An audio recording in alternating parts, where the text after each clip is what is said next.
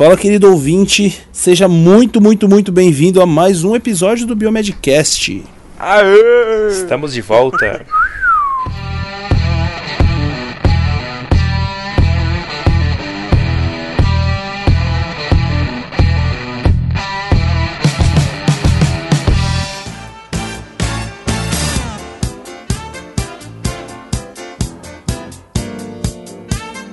Aqui quem tá falando é o Otávio, diretamente de Curitiba. Estamos de volta.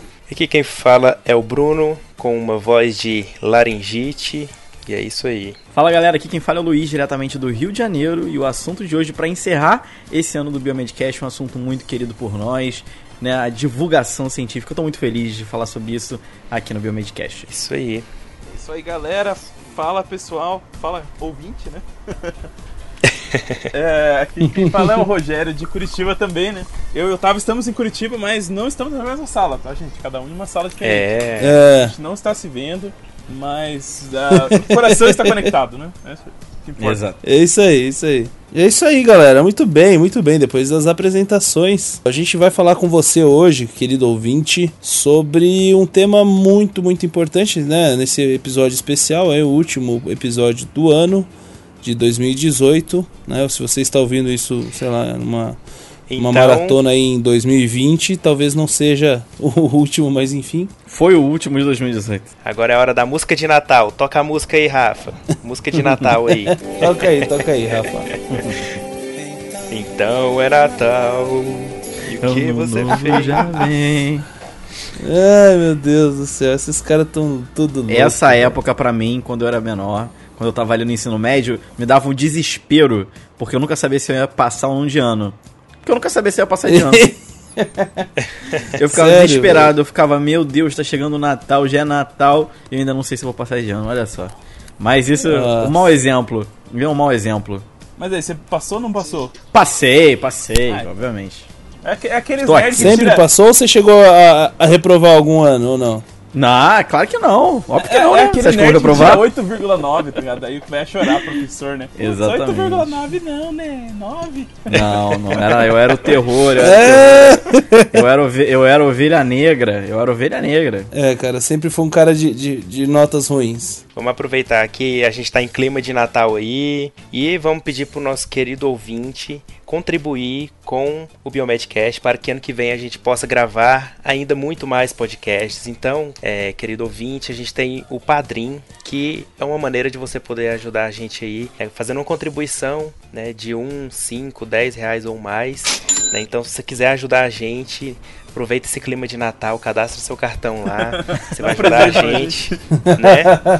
E aí, padrim.com.br barra biomedcast Isso aí. e você vai estar ajudando a gente aí a divulgar ainda mais a biomedicina, a, a nossa ciência, né? E espero que vocês nos ajudem aí, né não, galera? Exatamente. Muito bom. Exatamente, exatamente. Se você, se você gosta do trabalho que a gente faz e quer contribuir ah, de alguma maneira, né, financeira, você tem o padrinho lá, que é uma ferramenta excelente. Uhum. né? já se você quer contribuir de outra maneira, você também pode participar, não tem dinheiro, cara, não tem problema. É, nós já temos alguns padrinhos que. alguns padrinhos e madrinhas que nos ajudam, Que são mas a gente ainda né? é muito carente de, de comentários, assim, sabe? O pessoal tá muito fraco nos comentários. Então, se você que tá ouvindo a gente agora e quer nos ajudar e não tem como, né, financeiramente, você pode ajudar comentando os episódios, participando Divulgando, bastante. Isso, isso vale divulgando, muito. Divulga lá no Instagram, Exatamente. é, Uhum. no Facebook, Exatamente. Instagram, Twitter, divulga nossos episódios lá. Quanto mais gente escutar a gente, melhor.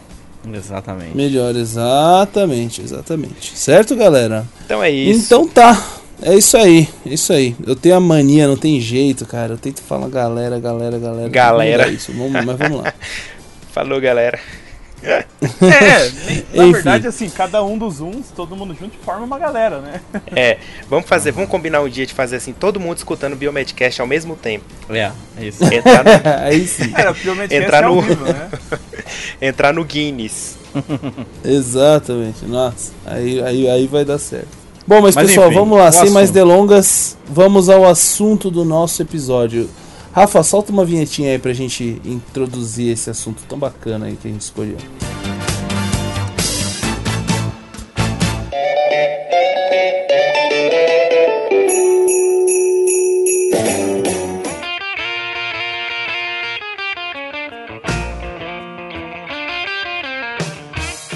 Então tá. É isso aí, galera. Então, o assunto de hoje é divulgação científica. É isso que a gente tá fazendo aqui hoje. Hoje, todos os episódios, os outros episódios do, do Biomedcast, é o que o Luiz faz no canal dele no YouTube, é o que o Bruno faz através do blog Biomedicina Padrão, enfim. É o que nós fazemos aqui no Biomedcast. Mas não só a divulgação, também tem a comunicação, né? E a gente vai trazer a diferença aí, o que é comunicação e o que é divulgação, né? Então a gente vai falar para vocês hoje aí. Exatamente. O Bruno, então aproveitando, vamos já chamar você para você que é o, o, nosso expert aí nessa nesse, nesse assunto que é o que começou antes de todo mundo aqui. Conta um pouquinho pra gente aí como que funciona é, essa essa questão da divulgação científica e da comunicação científica. Bom, então foi. Eu parei, eu vim fazendo isso há muito tempo, mas eu parei para pensar é, recentemente, né? Que eu tive que dar uma palestra e eu encontrei uns textos bem legais e um autor lá dividia, né? O que, que é divulgação e o que, que é comunicação científica. Então, aparentemente, você ouve parece que é a mesma, mesma coisa, né? Mas tem algumas diferenças que a gente vai mostrar aqui hoje. Então, começando pela divulgação, né? É quando tem o pesquisador, o cientista e tem que essa informação tem que chegar na sociedade, na população, né? Então você vai pegar aquela informação que você fez lá no seu laboratório, pegar os resultados e transformar essa informação de um jeito que a sociedade consiga entender. Isso é a divulgação científica. Você está divulgando os resultados né, do seu, das suas pesquisas e tudo mais. Por outro lado, tem a comunicação científica aí já é quando ocorre uma troca de informação entre é, cientistas. Então eu sou cientista aqui em Goiás, o Luiz é lá no Rio de Janeiro. A gente pode trocar informações, trocar resultados de pesquisas, publicar um artigo, eu leio o artigo dele, ele lê meu artigo, a gente entende os termos técnicos, muita coisa, né? E aí a gente está fazendo uma comunicação. Então são pessoas que não são leigas no assunto. Então a gente pode utilizar termos mais rebuscados, jargões, diferente da divulgação científica que você não pode falar muito técnico, porque senão a sociedade, a população leiga não vai entender. Então basicamente é isso aí. Ah, legal, bacana, ótimo, excelente essa, essa definição aí. É, você vai falar, por exemplo, uh, é, sei lá, falar com o paciente fala de eritrócito, neutropenia e tal, essas coisas pra gente é. tipo é muito simples, né? Mas comum, né? É. A forma de comunicação ela pode tanto que afastar quanto que aproximar as pessoas da, da ciência. Então isso é uma grande preocupação que hoje em dia a gente tenta passar aos cientistas, aos pesquisadores, profissionais da área da saúde, pessoas que lidam com ciência, independente da área que for, de que elas saibam se comunicar com o grande público. Porque é importante a gente ter essas Isso pessoas aí. próximas. E se a gente usar algum tipo de linguagem é, muito formal, muito técnico, vai acabar é. que vai afastar, né? Mas a gente não pode também cair no erro de simplificar demais e perder informação importante, Exato. Né? E deixar o... Esse é o grande desafio. É uma coisa que eu sempre falo em palestra, que as pessoas me perguntam: Ah, Luiz, qual é o maior desafio que você encontra? Qual é a maior dificuldade de fazer seus vídeos? Pessoal, fazer um vídeo, obviamente demora, né? Eu demoro aí duas semanas num processo para fazer um vídeo de cinco minutos. Mas o que demora esse tempo não é só, não é a gravação e a edição. O que demora esse tempo é você encontrar uma forma de passar aquele conteúdo de uma forma que ele permaneça cientificamente correto, mas que também ele esteja de uma forma didática. Então é um grande desafio você traduzir esse conteúdo que, com que as informações elas se, é, se retenham, né? Elas, elas permaneçam iguais da mesma forma que você leria num artigo científico, você tem que fazer com que aquela pessoa entenda de outra forma, né? Com o mesmo significado de uma forma mais didática. E isso dá muito e muito trabalho. A gente já tem toda uma hermenêutica, né? Aquela coisa conhecimento de base, assim, que facilita muito pra gente entender algumas coisas, né? é, eu fiz um desafio para os meus alunos, é, se eles estiverem ouvindo agora, eles vão me xingar depois. eu coloquei. É, teve uma prova prática, né, de, da disciplina de imaginologia, né, que eu, que eu dou essa aula na faculdade, né? E tinha um paciente simulado lá, um, um ator que a gente que era um, um, outro aluno que a gente orientou e tal, que ele tinha medo de fazer exame com raio-x porque ele tinha medo da radiação, né? E aí a sinuca de bico dos alunos é. era explicar para esse aluno por que ele poderia fazer o exame e se a radiação podia fazer mal para ele ou não. E aí entra numa discussão bem interessante, porque se você falar que não faz mal, você vai estar tá mentindo por paciente. Mentindo, é. Mas agora, se você falar que faz mal, como é que você vai convencer ele que já tem medo de fazer o exame, né? Então essa foi a sinuca de bico que eu botei os alunos lá e tiveram que resolver, né? Um de cada vez. Nossa, é bem legal. Queridão você. Aí teve uns que ficaram com, que deixaram o paciente assustado. teve uns que, que tem uns que falou que não tinha problema e tal, aí depois a gente conversou e tal, né? Mas é, é, é, é, é um exemplo assim de pá, como qual, qual é o desafio, de repente, de fazer uma divulgação científica, né? É, É, isso entrar nesse limiar aí, né? Pergunto pra vocês, o que, que vocês acham que a gente faz aqui no Biomedcast? Comunicação ou divulgação científica? Hum. Boa pergunta, hein, Bruno? Primeiro, como é que a gente pode definir esses comunicação e divulgação, hein, Otávio? Não, foi o que, foi o que o Bruno explicou no início do, do cast, né, cara? Uhum. É, eu acho que a gente acaba fazendo um pouco dos dois, né? A partir do momento em que a gente. é, mas eu acho que é mais divulgação. É, ao meu ver, é mais divulgação porque a gente não tá aqui fazendo pesquisa, não tá. É, e a gente não fala só pros nossos, né? Essa é uma Uhum. questão importante, né? Exatamente. É, a gente fala pros nossos, em alguns momentos a gente até deveria, de repente, colocar lá um- uma tecla SAP, né? Mas em geral a gente tenta falar pra todo mundo, né? Uhum. É, é, então eu acho que a gente faz os dois mesmo. Então tem hora que a gente fala muito termos técnicos que só quem é da biomedicina vai saber, mas a gente também às vezes traz pesquisas, né, resultados de outros artigos aí que a gente acaba dando uma traduzida, dando uma maneirada aí no- nos termos, né, para explicar para outras pessoas também. Ou mesmo quando a gente faz os nossos episódios, que eu tenho muita saudade de fazer eles, nossos episódios temáticos. Como Isso foi o aí. episódio de Stranger Things, o nosso episódio sobre Uhum. peste negra, onde a gente fala As sobre cinco armas assuntos... biológicas mais Armas perigosas. biológicas, com É. certeza. Esses episódios que são é, não sensacionalistas, mas eles trazem uma atenção muito grande pelo título e, e também pelo conteúdo que, que a gente está introduzindo. E lá dentro tem a ciênciazinha escondida. Exatamente, a ciência ela tá vindo ali. É uma ciência que, que a gente fala, a gente consegue introduzir esses conteúdos científicos através desses temas pop. E isso é uma forma de divulgação científica muito legal. E aí, Rogério, qual que é a diferença do perfil do público da comunicação e da divulgação científica? É, eu acho que comunicação, né, é o pessoal que tem formação naquela área, né? Então, quando você tá falando de igual para igual, assim, né? Tô falando aí de físico para físico, por exemplo, né? A tendência é você cortar caminho, né? E não, não explicar as coisas que já todo mundo sabe, né? Então, esse pessoal que já tá mais familiarizado com o processo científico, né? Como, como as evidências surgem, né? E, e o linguajar daquela, daquela determinada área é o pessoal que vai Uhum. ser comunicado cientificamente, né? E já da divulgação é o público em geral, que pode ser ou não com formação científica, né? Então, pode ser uma formação científica, mas não especificamente daquela área, né? Então, Uhum. nesse caso também é divulgação científica, né? Quando eu ouço lá um programa que fala sobre é, astronomia, pra mim é divulgação científica, né? Porque não tenho nada dessa formação. né? É, então, aham, é isso aí que eu ia falar, porque geralmente você, você pensa, ah, eu sou cientista, eu sei de tudo, mas na verdade a gente tem as áreas, né? Eu sou da hematologia. Se eu for, sei lá, pra outra área, física ou Imagem. é, bio- biomateriais, imagem, eu vou ser leigo naquela área, né? Então, Uhum. ao mesmo tempo que eu tenho formação científica, eu posso ser leigo em outra área da ciência, né? Isso é muito interessante. Exato. Então, eu acho que assim, é, em toda comunicação tem que ter uma certa preocupação com isso, né? De repente, assim, se você vai escrever um artigo que fala sobre o assunto e tal, tua introdução bem feitinha ali, em poucas frases você consegue situar até quem não é da área, mais ou menos qual é a ideia daquele trabalho, né? Depois você entra Uhum. nas, nas especificidades, assim, é mais a fundo, né? Eu acho que essa também é uma questão, né? Senão o jornalista pega tua pesquisa, ele entende o que ele quer às vezes, né? É, e, e também. É, a gente vai falar disso agora. é. É, em breve. E como é que é o, o entendimento aí do, do público, né? Na comunicação científica. Como que o, o público percebe? Bom, pessoal, é, quando a gente fala sobre percepção do público, é é muito importante a gente saber é, uma coisa que eu, que eu sempre friso bastante é a audiência, né? O público. Para quem que você vai estar falando, né? Quando a gente fala de comunicação e divulgação, a gente tem que saber para quem que a gente está falando. Uma coisa é para a gente falar para os nossos pares, ou seja, pessoas que são da nossa área, pessoas especialistas e tal. E quando a gente faz divulgação, normalmente sempre é para um público que não é da nossa área, é um público leigo, é um público que não tem conhecimento técnico. E é- isso é bem a percepção do público quando a gente vai caracterizar. Por exemplo, na comunicação, a gente sabe é, que, que a pessoa do, que, que esse público ele tem o conhecimento do método científico. Então ele entende sobre observação, questionamentos, hipóteses, fazer a parte experimental, análise, conclusão. Eles têm uma noção é, geral daquilo tudo. Também fala-se sobre que a validação é sempre necessária, isso é extremamente importante. É, não adianta só você mostrar que fez, mas você também tem que validar isso.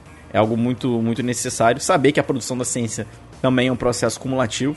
Ou seja, é, uma descoberta hoje, ela não necessariamente termina por aí. Vão ter outros grupos que vão descobrindo coisas em cima disso e vai levando esse, né, esse, esse, esse acúmulo científico e também um conhecimento acumulativo.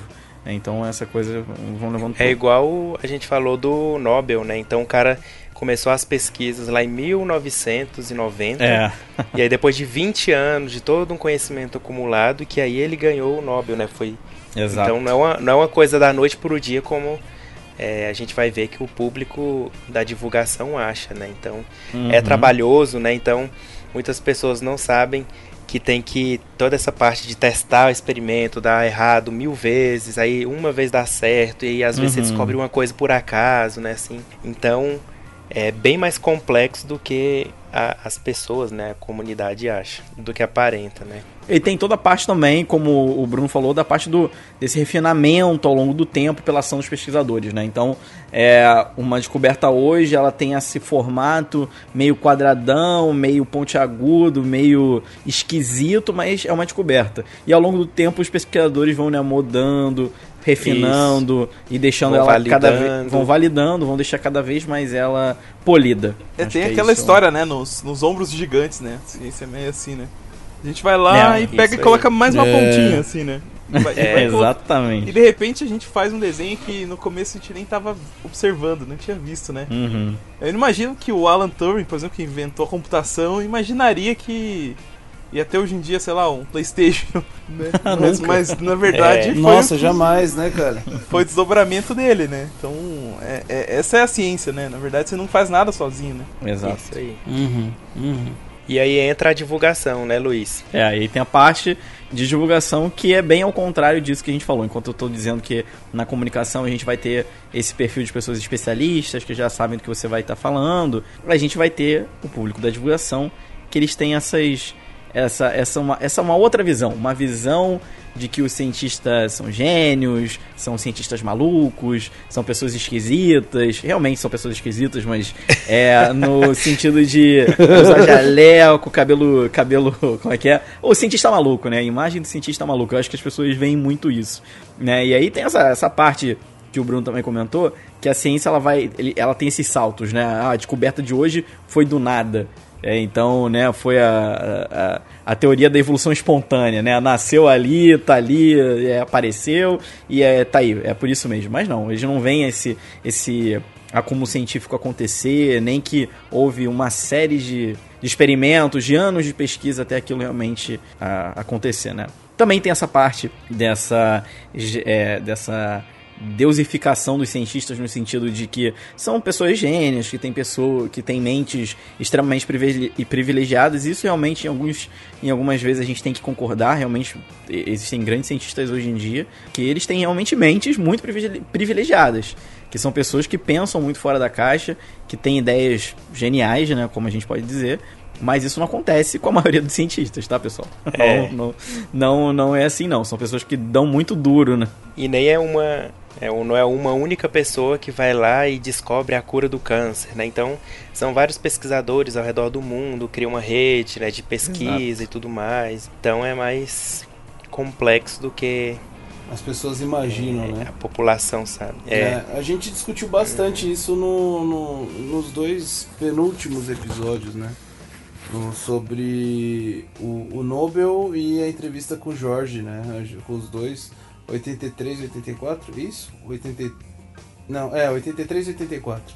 Se você ainda não ouviu, se tá chegando aqui agora, nesse episódio, dá uma conferida lá depois. É 82 e 83. 82 e 83. É verdade. Isso. Tá certo. 82 e 83. Então, dá uma conferida nesses dois episódios. É, é, esse assunto seria bem bacana, assim, bem importante, Uhum. inclusive. É, o pessoal comentou bastante, inclusive na entrevista com o Jorge lá. O pessoal gostou bastante. Então, acho que vale a pena. é, você que está chegando aí agora, que não ouviu ainda, é, dá uma conferida nesses dois episódios, tá Uhum. bom?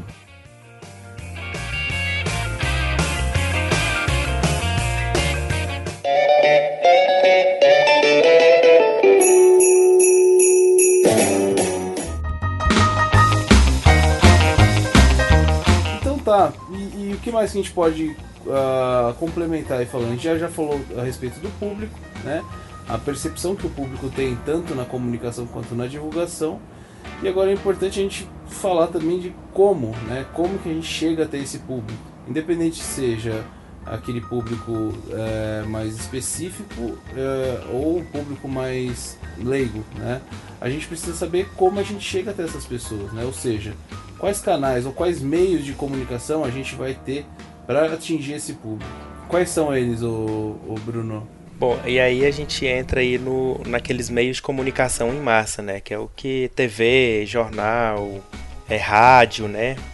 Que são aquelas mídias tradicionais e que muitas vezes vão divulgar esses resultados das pesquisas de maneira é, sensacionalista porque eles querem cliques, eles querem chamar atenção, querem audiência, né? Então tem um grande risco aí, né, de, da comunicação, da divulgação sofrer com isso, né? E eu queria ver se vocês lembram aí de algum é, notícia que vocês viram aí no jornal, na TV, de alguma coisa muito sensacionalista assim, que você fala, nossa, não acredito que estão divulgando isso, né? Geralmente a gente vê. Tem, um, tem uma clássica que inclusive também foi um episódio do Biomedcast. Faz um tempinho já que a gente fez esse episódio, acho que foi ano passado. Da vaca louca? Não, não da vaca louca, do, do laboratório que ia destruir, que ia acabar com os a startup que ia acabar com o laboratório clínico.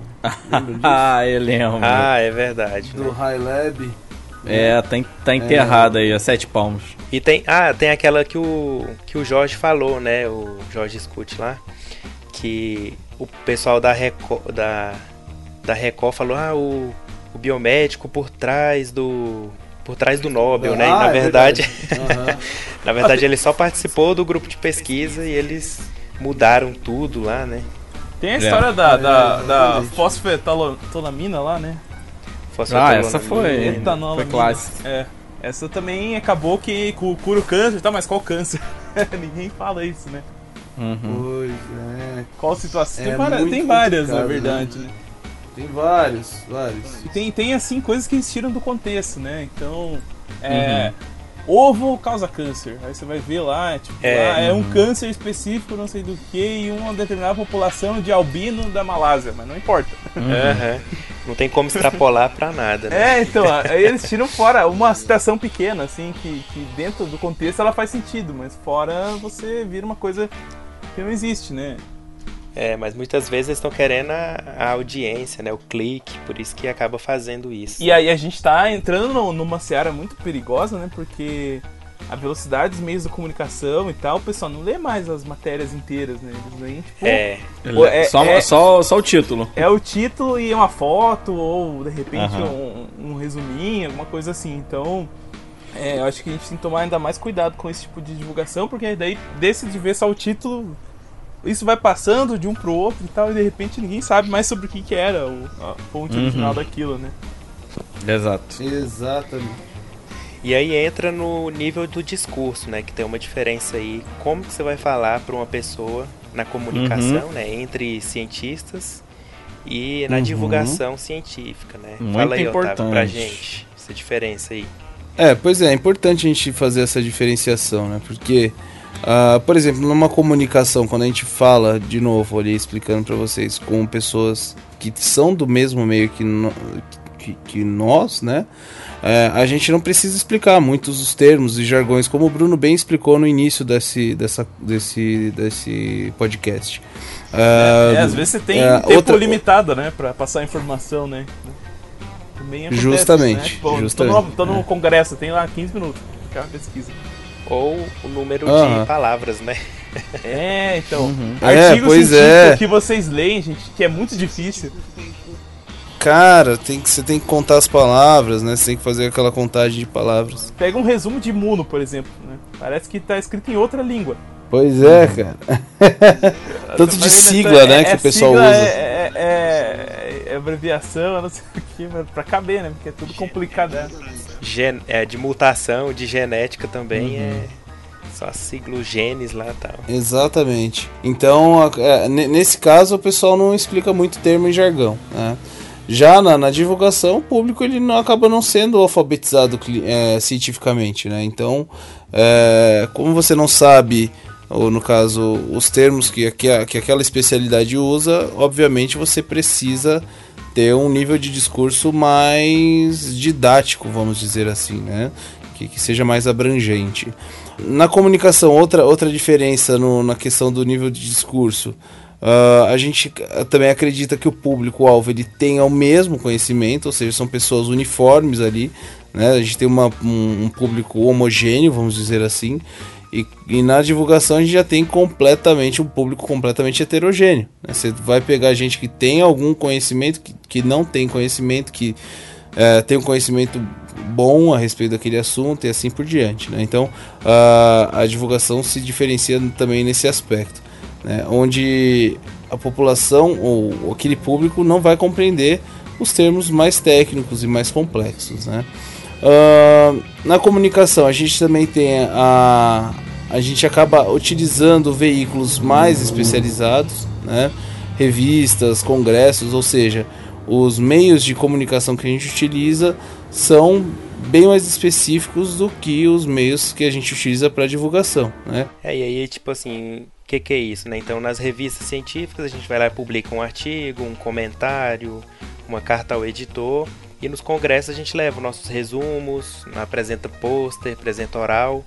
Então essa é a forma que a gente comunica os nossos resultados com os nossos pares, né? Exatamente. É, já na divulgação isso aí já é um pouco mais é, complicado para a gente conseguir fazer essa divulgação, né? Porque essa divulgação dessa informação porque você tem ali um público mais heterogêneo, você precisa de canais diferentes e tudo mais, né? Uh, outro aspecto importante também no, na questão do nível de discurso, que muda de um para o outro, é que a, na comunicação a gente está se, sempre, isso é, é, óbvio, isso é, é obrigatório, a gente sempre está atualizado com as novidades, né? A gente não pode divulgar uma informação que não seja novidade, porque senão não vai ser, não, não é interessante, né? Vou falar lá em 2018 que a molécula de DNA é uma é dupla hélice, sei lá, entendeu? É, eu não sei que teve uns divulgadores aí que andaram falando que, que, que o DNA era. não sei se vocês lembram dessa história. Tripla hélice, né? Uhum. Tripla hélice? Ah, é, eu lembro eu, eu tô lembrando agora, depois eu, eu volto aí se eu lembrar bem, mas passou na televisão. É. Ah, eu acho é, que eu lembro, é. foi, era tetra, né? Era, parece que era. Não, não, não, acho, eu acho que eu acho que o cromossomo era, era uma célula, não era isso? Ah, é, é o cara da Record. Era um cara lá do bem-estar, sei lá, no médico, era na Record. Nossa, é verdade. Lembra desse? Esse cara, acho que era na Record, né, o cara, sei lá. É, tem que tomar cuidado com termos técnicos meio fora do normal, senão cara vai lá e erra é. no Enem o negócio e põe a culpa no cara depois, né? Não entra na faculdade, é. no, no Bom, e aí a gente entra numa. Na, aí que entra aquela dificuldade que o Luiz estava falando, né? Como que a gente pega esse, esse conhecimento científico que a gente tem e passa ele para a sociedade entender, né? Porque precisa ter essa comunicação, né? Então aí a gente pode usar de ferramentas, né, maneiras aí de decodificar ou recodificar a informação, né? E uma das maneiras dela de fazer isso é por meio de metáforas, né? Então é, tem alguns exemplos aqui bem legais da gente ver, né? Como que aí uma, eu vi isso aqui num, num site, né? Como que eles explicavam o que, que era um anticorpo para uma pessoa que não sabia o que, que era um anticorpo, né? Eles colocaram lá proteínas imunológicas que procuram por invasores perigosos. Dá quase um filme, né? Anticorpos, proteína. Essa metáfora da guerra às vezes é meio criticada, né? Que é uma guerra, bactéria e semi-imune. Não sei se é. entrar nisso, mas é. Mas assim, Bom, é uma forma da pessoa ter na mente dela o que, que esse anticorpo seria, né? Mas, ó, Mas... imunológicas, aí já não sei isso. Né? Pois é. Mas eu achei isso num site lá, né? Aí outra aqui, né? As dezenas de trilhões de bactérias, bactérias do bem que vivem em nosso trato digestivo, a chamada flora intestinal. então, bactérias do bem, né, que cientificamente a gente não chama assim, e a gente também não fala mais flora intestinal, né? Então, aí foi utilizado também para explicar para as pessoas determinado resultado de uma pesquisa lá. Aí esse aqui é muito legal do DNA. Se imaginarmos que o DNA é um colar, cada uma das contas que formam o colar será um gene. Tem que ter muita criatividade para imaginar isso, né? E outra do DNA é como se cada célula fosse um livro de receitas completo de cada indivíduo. Então, assim, são maneiras aí que os meios né, de divulgação tentam achar para explicar o que, que é aquilo que eles estão querendo falar. Né? Eu, eu posso fazer uma indicação? Tem um, um vídeo meu, tá? Não, não é propaganda do meu canal, mas tem Ó, um vídeo jabá. meu que é o meu Não, o jabá. imagina, imagina Momento que é o jabá jabá. absurdo. Vamos lá. É. Jabá Rafa, absurdo. coloca, coloca, coloca a trilha pra jabá aí do Luiz, vai. É o momento jabá absurdo. Mas é. Não, agora falando sério. É um vídeo que eu me orgulho muito. Que eu sempre via que meus, meus, meus inscritos no meu canal tinham muita dificuldade quando eu falava sobre artigo. Que eu falava muito sobre hipótese, metodologia, sobre método científico, sobre análise de, é, de questionamentos. ah, ah, ah. E aí um dia eu falei, meu Deus, como é que eu vou explicar método científico pra essa galera? E pesquisando muito e tal, eu vi no, num, num livro de comunicação científica é, alguns exemplos que eles falam e tal. E tem um grande exemplo do exemplo da torradeira. Só que é assim, bem curtinho. Ah, fala pra pessoa que a torradeira tá fora da tomada e você tem que observar e tal. Não, não.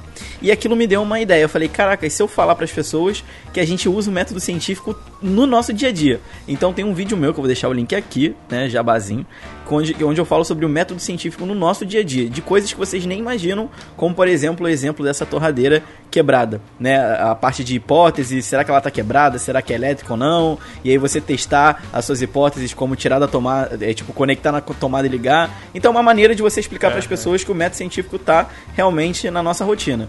E foi um vídeo que assim deu muito é, muito repercussão porque é, é o vídeo que eu mais é, sei que é divulgado em universidades, dentro de sala de aula. Que então, os professores de metodologia e tal passam muito esse meu vídeo, que as pessoas, eh, tipo assim, não tem a dar aula de metodologia, mas, ah, beleza, como é que isso aí funciona? E aí muitos passam meu vídeo, meus vídeos. Esse meu vídeo, Ó, então eu Luiz fico bem, aí. bem animado. Luiz decodificando a informação. Exatamente. Você sabe que eu já vi mais de uma vez o pessoal falando que metodologia científica é normas da BNT, né? Isso me deixa extremamente puto. Dá uma raiva, dá vontade de bater não a cabeça. falem isso, cara. Nossa, pelo amor de Deus. Mas foi isso que eu tive na graduação, pra você ver o nível do professor lá, né? Uhum. Ensinava a gente a formatar o trabalho, imprimia o trabalho, aí ele corrigia, não, tá errado isso aqui, imprime de novo, conserta e imprime de novo. Aí eu levava pra Ai, ele. Essa foi a minha metodologia, né? É, Horrível. Tinha, que, tinha que mudar o nome da disciplina pra formatação de trabalho científico. Exato. Não é metodologia. É, gente, é, é, é, é triste, mas enfim, a gente tem que aprender que o método científico faz parte do nosso dia a dia e também da pesquisa científica. Não é só, não é norma de ABNT, gente. Isso aí é outra parte. Bom, e aí continuando então nessa parte da decodificação aí desse discurso, né? Outra maneira muito legal é fazer infográficos, né? Então a gente vê muito isso em, em jornais, eles fazem colocam imagens junto com alguns textinhos, porcentagens, e isso ajuda bastante a população a entender alguns termos, mais, algumas informações mais técnicas, mais médicas, né? Uhum. E é bem legal mesmo. E também tem figuras, né? Até essa questão de infográfico, eu acho que eu comecei a ter interesse pela área da ciência, sim, quando eu era pequeno e tal. Por causa dos infográficos que tinha na revista super interessantes. Que era super Olha, é, que realmente é verdade. É, é, É. putz, era um negócio muito, muito bem feito, assim, muito bonito e tal. E eu começava Uhum. a entender algumas coisas que não, eu não via no colégio, por exemplo, né? Aham. E aí já Ajuda bastante. desperta o conhecimento, né? É, as pessoas tendem a, a, por exemplo, minimizar canais de divulgação científica, como por exemplo é a super interessante. Por mais é óbvio que a super interessante fala sobre ciência, às vezes de uma maneira muito exagerada, ela tem ali um- uma investigação jornalística científica para poder fazer aquilo. Obviamente você não vai ter um assunto tão aprofundado, mas é um ótimo canal para atrair pessoas é, para começar a gostar de ciência. né? E, e às vezes as pessoas ainda têm esse preconceito. É, vale até a pena dizer, até que caiu acabou ca- é, a calhar, né, o que eu vou dizer agora, mas é só uma historinha, só como às vezes a comunicação científica e a divulgação científica, elas são mal vistas, infelizmente, pela própria comunidade científica, que tem essa mania de dizer que se você fizer divulgação científica, você vai estar falando um conteúdo teoricamente piorado, como é no caso que as pessoas É. falam, ah, vou na super interessante, então é uma porcaria. No é, caso, não, é, é, uma é. elitizar o negócio, né? elite... É, exatamente. E na verdade tem que ser o contrário, né? Com certeza, mas um caso muito grave e que às vezes é meio que é passado. É um grande elefante. É, é, é, é engraçado, né? O Carl Sagan ele é um grande elefante branco é, para a Academia, Brasi a Academia Americana de Ciências, porque eu não sei se vocês sabem, o Carl Sagan é um dos maiores divulgadores científicos que a gente já teve hoje no nosso planeta Terra. Carl Sagan ele foi é, que fez o, né, aquela série Cosmos extremamente famosa que depois foi é, reprisada. Ele desbravou muita coisa, Desbravou né? muito. Para vocês terem uma ideia, gente, quando a NASA estava sofrendo cortes, quem foi lá no Senado, lá na Câmara lá americana lutar, foi o Carl Sagan. Ele foi lá botar a cara dele para dizer a importância que era o investimento é, na, na, na ciência. E o, muitos colegas viam o Carl Sagan como um cara que era muito falastrão. Ah, mas ele não é um pesquisador. Por exemplo, ele não publicou numa Nature. Mas ele não é capa da Science, como é que querem acreditar nesse cara? E ele é mais famoso que a gente, é, né? É, e existe isso, né? Ao mesmo tempo que os cientistas, eles gostam de entrar dentro de uma torre de marfim e se isolar e dizer, ah, não, a minha torre é mais alta que a sua, então eu sou mais importante que você, fizeram muito é, isso com o Sagan. É o ego, né? Eles fizeram muito isso com o Sagan. E, e, por exemplo, vocês terem uma ideia, o Carl Sagan ele nunca foi é, nem cogitado é, pela própria é, Academia Americana de Ciências a entrar, a ser uma das pessoas que merecia entrar. Porque eles, né, muitos diziam que ele não estava produzindo, ele não era um cientista como era. Mas o Carl Sagan, por, por exemplo, vocês terem uma, uma, uma, uma ideia, é, o Carl Sagan ele foi o primeiro cara é, né, cientista, ele, ele, ele tinha todo o seu background de astronomia e, e, etc. Que ele falou que a atmosfera de Vênus não era muito bem como a galera achava que era. Ele mostrou lá por A, B e C que a hipótese dele era, era essa. E depois de muito tempo, né? Depois de sei lá quanto tempo, eles conseguiram ver que, que essa, essa teoria dele inclusive com a ajuda dele, ele ajudou a NASA a montar essa, essa expedição para Vênus, né, uma sonda, que provou isso, que realmente o clima não era, a atmosfera era diferente. Então, assim, um cara que era negligenciado nesse sentido científico estava realmente produzindo, mas também de uma outra forma. Então, ele mostrou que, é, que ele era realmente um cientista tanto é, é, importante, impactante na área dele, como foi esse caso da, de, do clima da atmosfera de Vênus, mas também ele fazia divulgação científica, ele ia para frente da câmera, ele é um cara que era a cara da ciência, e às vezes isso infelizmente é mal visto, inclusive no Brasil. Existem muitos cientistas que sofrem esse preconceito ainda, porque assim, é raro você ver um cientista que faz divulgação científica. Aqui no Brasil a gente pode dizer que um dos mais famosos que a gente tem, que, que vai para frente de câmera, que tem programa e corre e corre atrás, né, um cientista, pesquisador que faz isso, uma das pessoas que a gente pode falar é realmente o Steven Gen, que, né, não puxando saco que é meu orientador, mas o Stevens, ele é um cara que é pesquisador, vai a programas de TV, faz amor e sexo, ele é colunista do Bial, ele escreve sobre ciência, divulgação científica, e é um cara que se expõe muito e às vezes recebe esse tipo de crítica. Mas infelizmente é assim. Então, mas a gente precisa de mais pessoas como o Stevens, mais pessoas como o Bruno, mais pessoas como eu, mais pessoas que realmente estão desse lado e que atraem um público peguem as pessoas pela mão e, e, falem assim: olha como a ciência é bonita. É só que você não está entendendo, mas a gente pode explicar para vocês.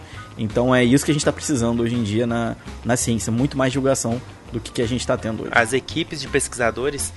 É, lá no site das universidades eles liberam uma versão né, que chama press release para a imprensa. Então, os próprios pesquisadores traduzem os resultados das pesquisas deles para uma maneira de uma maneira mais simples, né, e manda isso para a imprensa. Aí a imprensa vai divulgar essa simplificação que os pesquisadores mesmos fizeram. Então, tira um pouquinho dos erros que um, um jornalista, por exemplo, podia cometer, né? Aí, às vezes eles até emitem a opinião dele, que no artigo a gente não omite opinião, né? Mas assim, geralmente então é, é bem interessante mesmo essa, essa nova modalidade que eles criaram. Alguns exemplos que a gente vê aí hoje em dia, né, de, de gente uhum. que faz que faz ciência realmente e, e divulga isso, né, para o grande uhum. público. Então uhum. é bem bem que você falou, Stevens, eu acho que é um, um excelente exemplo para a gente usar aqui como como divulgador científico, né, o cara que uhum põe a mão na massa e depois ainda conta para todo mundo como que é. o que, que ele que, que ele conseguiu, né? Isso é bem importante. Uhum. E não só na nossa área, né? Isso é importante também o pessoal saber que a gente está falando aqui de de ciências médicas e tudo mais, mas não só na nossa área, né? Para tudo, uhum. né? Na verdade, né? Não é só da, da saúde, né? Mas uhum. é robótica, essa parte de engenharia, tem tanta gente trabalhando com com esse tipo de coisa. Hoje a tecnologia uhum. da informação é tão importante, cara. E é uma dificuldade que eu, que eu percebo assim em todas essas áreas, entendeu? Uhum. O pessoal tem dificuldade mesmo. O cara que está ali na, na ponta fazendo a pesquisa, ele tem muita dificuldade em passar esse conhecimento adiante, né? Uhum. É, um exemplo legal, assim, porque assim, eu acho que divulgação científica é um negócio que a gente tem que treinar, na verdade, né? A gente uhum, trabalha é. com ciência e, e, a gente tem até o podcast, mas mesmo para quem só é cientista, né, saber comunicar é muito importante, né? É, uhum. Tem um canal que acho que todo mundo aqui conhece, ouve, que eu acho que é muito bom para isso, que é o TED Talks. É ótimo. Porque o TED ah, Talks é, ele é super rápido, né? Ele é, ele é poucos minutos, assim. E é o próprio, geralmente, o próprio pesquisador falando, o próprio inventor de alguma coisa, falando sobre o que ele pesquisou, né? e ali ele usa várias técnicas para tentar abranger todo mundo, porque o TED Talks não é comunicação científica, né? Ele é divulgação, né? Ele é para o público é. em geral. Então, então tem uma... fazer o, o, máximo de pessoas entender, né? É, e, e eu ouvi alguns uhum. pesquisadores falando ali, te dá muitas ideias de como se comunicar na tua área especificamente, né? Se você é, então pode procurar lá, vai vai realmente encontrar muita coisa interessante, não só da divulgação em si, né, do, do produto científico, mas de como falar isso muito rápido, né? É, e para um, uma audiência bem heterogênea. Bom, Bom, e aí então a gente também, né, além de tudo isso, tem os interesses extracientíficos dessa comunicação e divulgação, né? Então, é, políticos, comerciais, militares, né, isso tudo pode influenciar aí uma manipulação de resultado de pesquisa, né, disfarçar as intenções em alguma revista informativa ou num jornal de grande circulação, né? Então, por isso que a gente tem que estar tá sempre de olho é, lá nos conflitos de interesse, né? Quando a gente está vendo alguma coisa. Ah, tá, beleza, tem essa informação aqui, mas quem foi que forneceu essa informação? Ah, não, é, foi o. A, a, a farmacêutica lá, a empresa farmacêutica que está patrocinando o médico para ele falar isso do remédio. Então, assim, você já tem que ficar com o pé atrás, né? Porque tem interesses comerciais envolvidos, né? Então a gente tem que estar tá sempre atento a isso. E aí entra um caso, né, que a gente já até falou aqui, que foi aquele pesquisador lá que foi pago por um grupo de pais de crianças autistas que queria falar que tinha sido por causa da vacina que as crianças tinham nascido com autismo, né? E aí ele fez um artigo lá, publicou no, na The Lancet e depois foi visto que era tudo manipulação, né, de dados e que era uma fraude. É, o artigo foi removido e tal. É, foi removido, ele foi perdeu todos os direitos dele de médico, de pesquisador. Mas assim, até hoje tem aquele movimento anti-vacina por causa desse desse clima aí que ele criou, né? Por causa de um artigo falso. E esse ainda é um dos principais argumentos, né? É. É, o do autismo. E né? então, assim, é, é complicado também essa parte aí, né? Desses interesses comerciais, principalmente, né? Políticos. Então tem que ficar muito atento. Políticos tem um, uma clássica, né? Que a gente passou recentemente aí pela é, o nosso período eleitoral, né? essas pesquisas uh, eleitorais né? que a gente tem aí, ah, é. que não deixam de ser pesquisas, né? não deixam de ser pesquisa, mas tem, se você vai ver aí, tem, tem vixe, uh, eu lembro que, eu acho que a gente pode falar que não tem problema nenhum, mas uh, tem vários institutos de pesquisa que fazem as pesquisas, né? E, e, cada um tem um tipo de resultado. Aí se você vai lá para uma que está mais voltada é, que foi encomendada por um determinado público, ela vai, vai é, é pender para esse público que contratou, que tem esse interesse, né? Eu lembro, nunca me esqueço da questão da, da Vox Populi, né? Aquele instituto que, que fazia as pesquisas e assim mostrava um resultado muito favorável para o PT, enfim, que eles são as pesquisas eram sempre contratadas pela CUT, enfim, que tudo esse pessoal que é meio, meio ligado, enfim. Então a gente nota essa, essa diferença né, também. Né? Então é, são, são os, os é, tais interesses extracientíficos. Né? É. E assim, a gente vê né, que a gente tem, o cientista tem todo um trabalho, desde o descobrimento da vacina, tanto que demorou para todo mundo ter a cultura de ser vacinado, e aí vem uma pessoa lá e destrói isso, né? E as pessoas acreditam mais nele do que nos próprios cientistas, né? Então a gente tem um gap aí, tem uma dificuldade de comunicação, né? E é, é o que acontece hoje em dia com as fake news. A gente vê um monte de, de notícia aí no Facebook, no WhatsApp, e por que, que as pessoas acreditam mais nessas notícias do que se for um pesquisador lá na TV e falar, não, não é assim, tal, tal, tal. Né? Então a gente não consegue atingir a população do mesmo jeito que uma notícia falsa consegue, né? Então a gente tem que trabalhar muito isso ainda, né? Uhum, exatamente.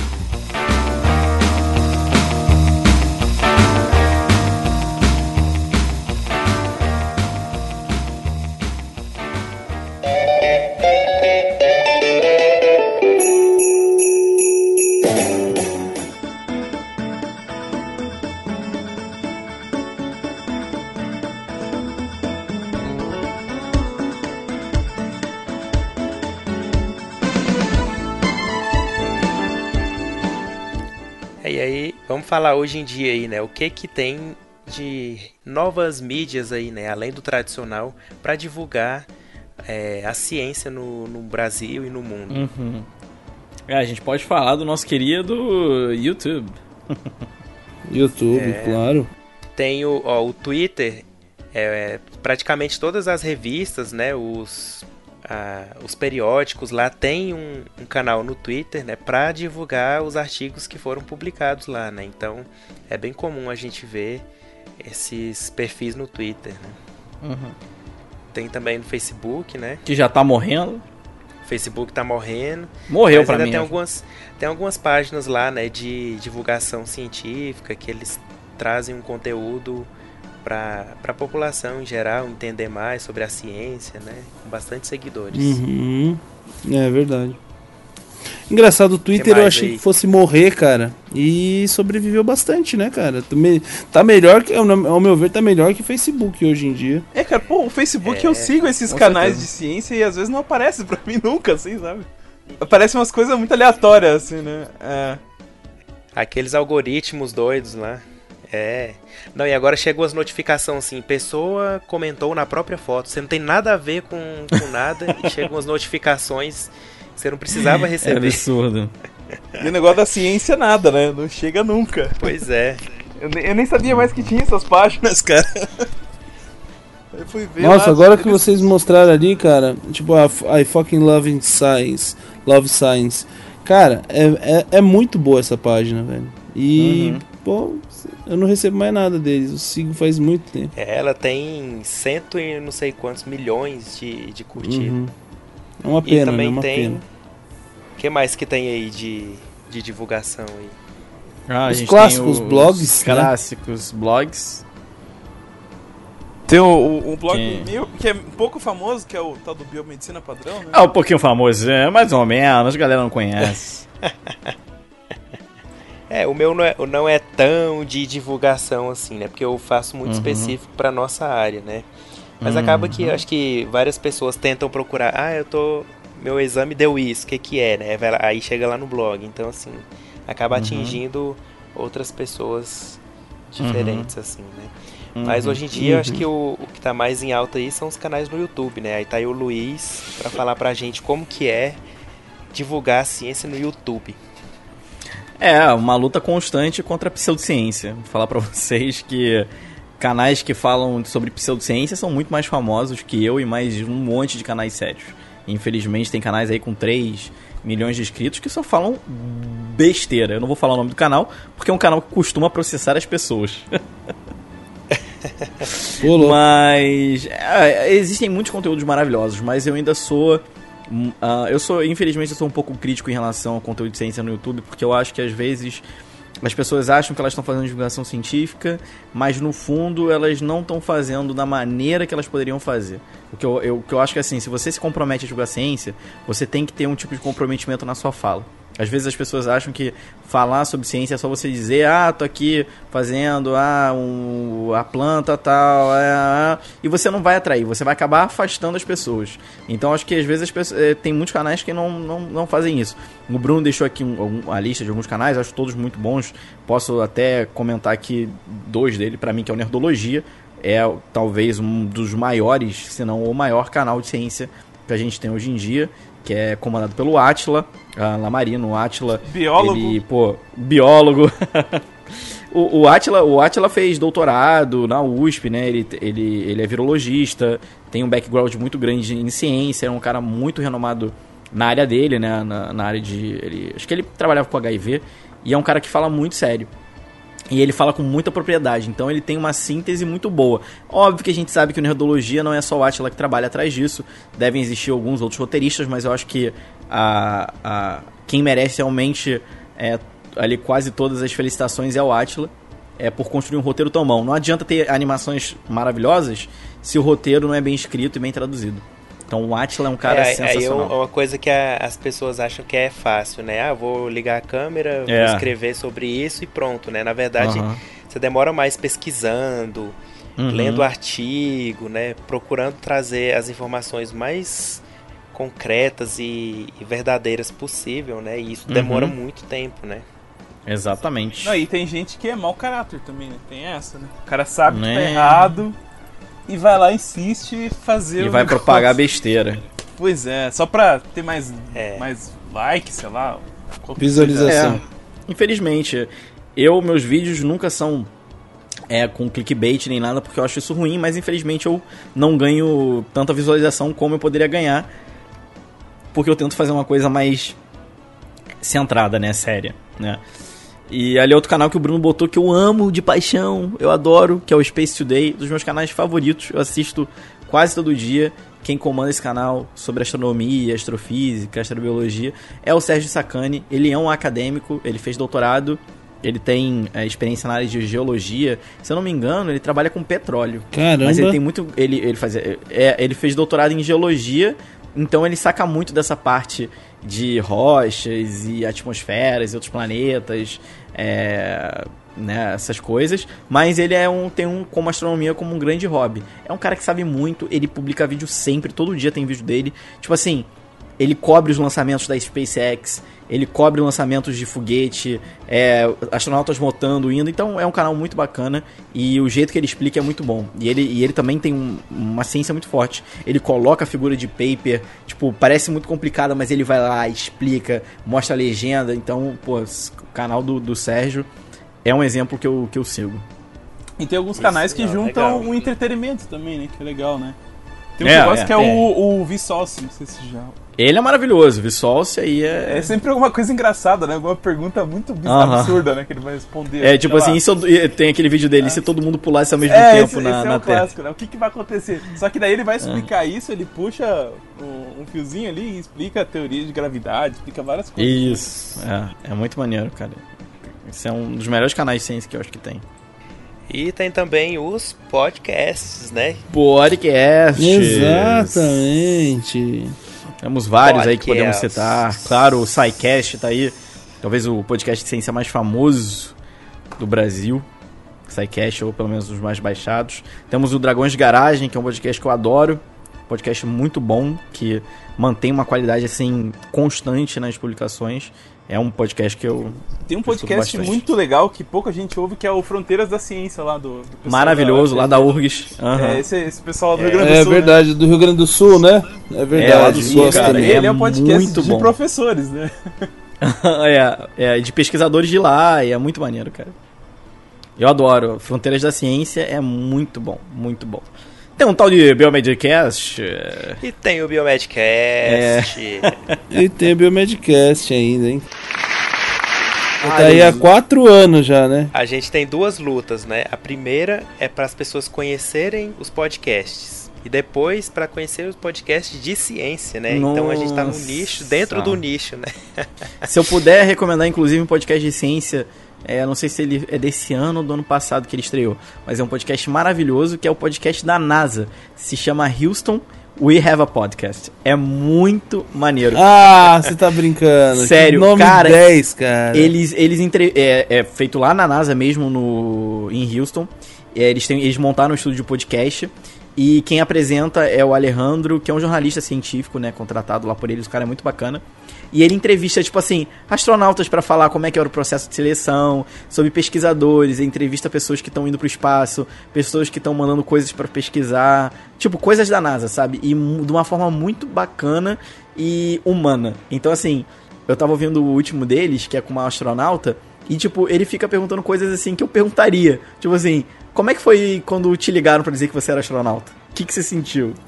Então, é muito Caramba, bacana, cara. Houston We Have a Podcast é muito bom. Uma coisa que eu acho muito bacana é que a NASA tem a preocupação de explicar muito. Então, assim, eu acho que eles devem ter algum treino com, com os astronautas que vão lá, ou as pessoas que vão, porque sempre quando elas falam alguma coisa complicada, elas explicam. E é um inglês muito bom de entender. Então, assim, se você está querendo aprender inglês, vão ouvir uh, Houston We Have a Podcast, que é muito maravilhoso. É um dos mais novos. Ó, é vou pegar a sua dica.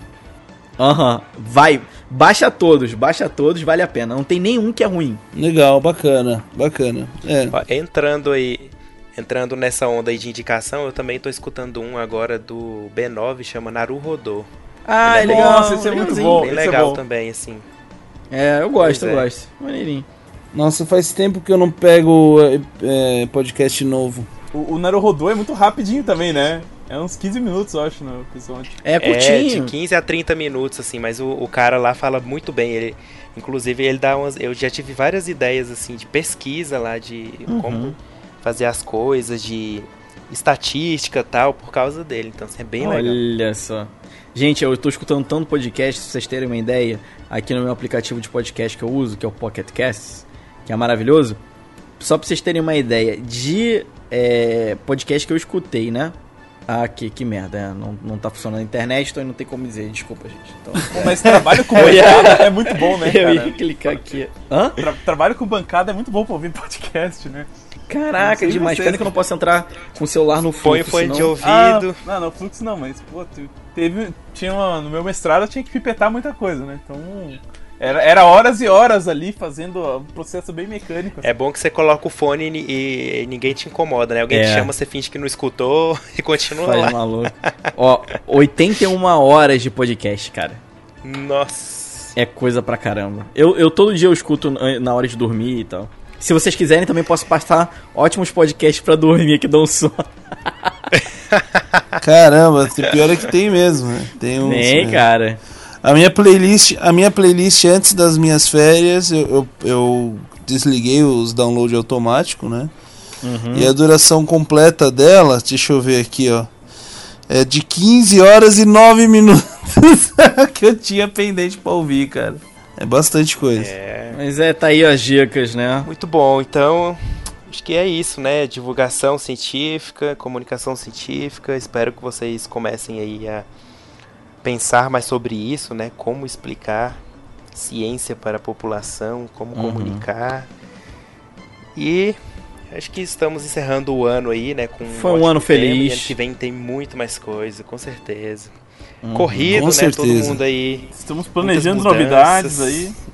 Novidades, novidades. Mais Voltaremos novidades, mais Em novidades. fevereiro de 2019 com muita garra e energia.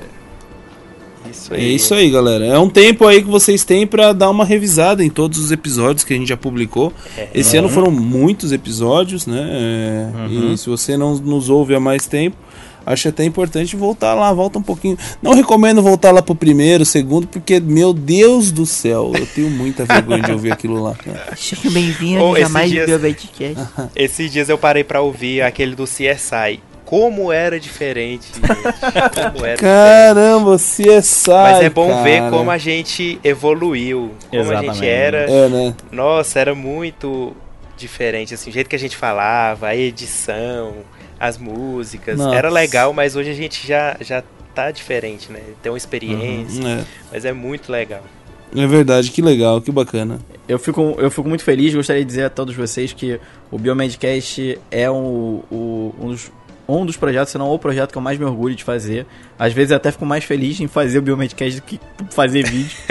porque eu acho, eu acho que a forma de interação do podcast, pra mim, eu me conecto muito mais com podcasts do que com vídeos no YouTube, por exemplo.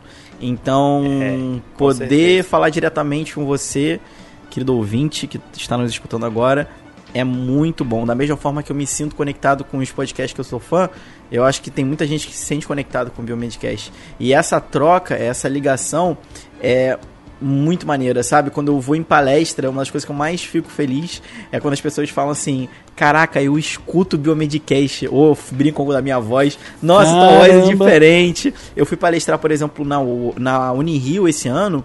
E três pessoas me pararam pra falar do podcast, sabe? Falaram, eu escuto vocês. Sério, cara? Sim, cara. E na UERJ Oi, também. e é mesma sempre um coisa. choque, né? A gente que ouve podcast quando você conhece a pessoa, né? que você nunca viu, assim. É. Demais, demais. Nossa, você. Você vê assim, não, essa voz é dessa pessoa. É muito legal. Parece que não encaixa, Aham, né? Eu É. lembro que teve. Cara, eu não vou lembrar o nome dele porque eu prometi que eu ia falar no ar. Mas teve uma pessoa que me parou lá na Unirio que falou de uma coisa que assim. Só quem é ouvinte do Biomedcast vai entender. Perguntou lá do. Falou, pô, eu já começo esperando.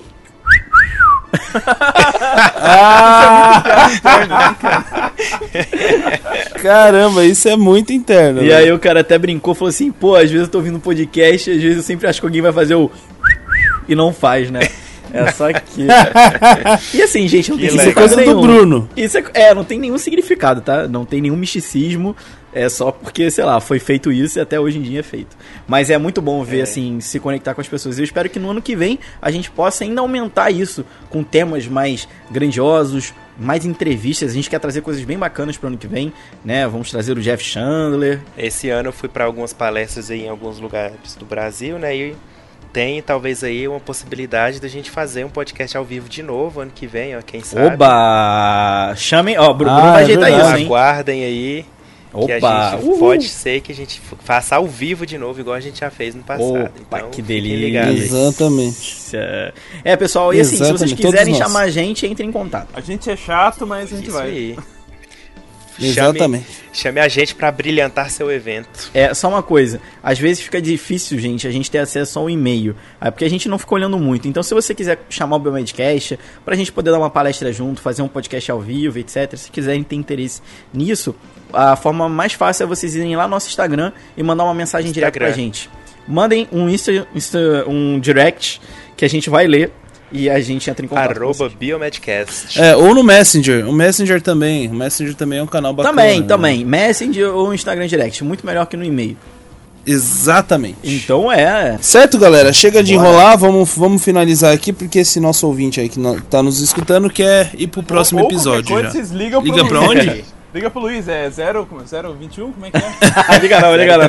020. É, pode ligar pro Luiz. 9 liga não! 9. 8. 996 08 É, É isso aí. isso, é, pronto. Opa, falou. Falam isso não, gente. Ai, ai, vai ligar pra esse número aí depois. Ô, Luiz! Vai ter gente me ligando. Ai, cara. Mas é isso aí então, galera. Um beijo pra você, um abraço. Se você for homem, se você for menina, um beijo e até a próxima. Daqui alguns meses. A gente volta em fevereiro do ano que vem. 2019. Feliz Uhum. Natal, feliz Ano Novo. Música de final de ano aí, Rafa, agora. Tchau, tchau, gente. Solta a Simone. Tchau, tchau, gente. Foi É isso aí, É isso pessoal. aí. Esse ano foi maravilhoso. Ano que vem vai ser muito mais. A gente vê vocês Muito aí melhor. em fevereiro de 2019. Beleza, pessoal? Até Feliz mais. 2019, saudações biomédicas. Até Saudações. mais. Tchau. Tchau, tchau. Tchau. E mercado de trabalho.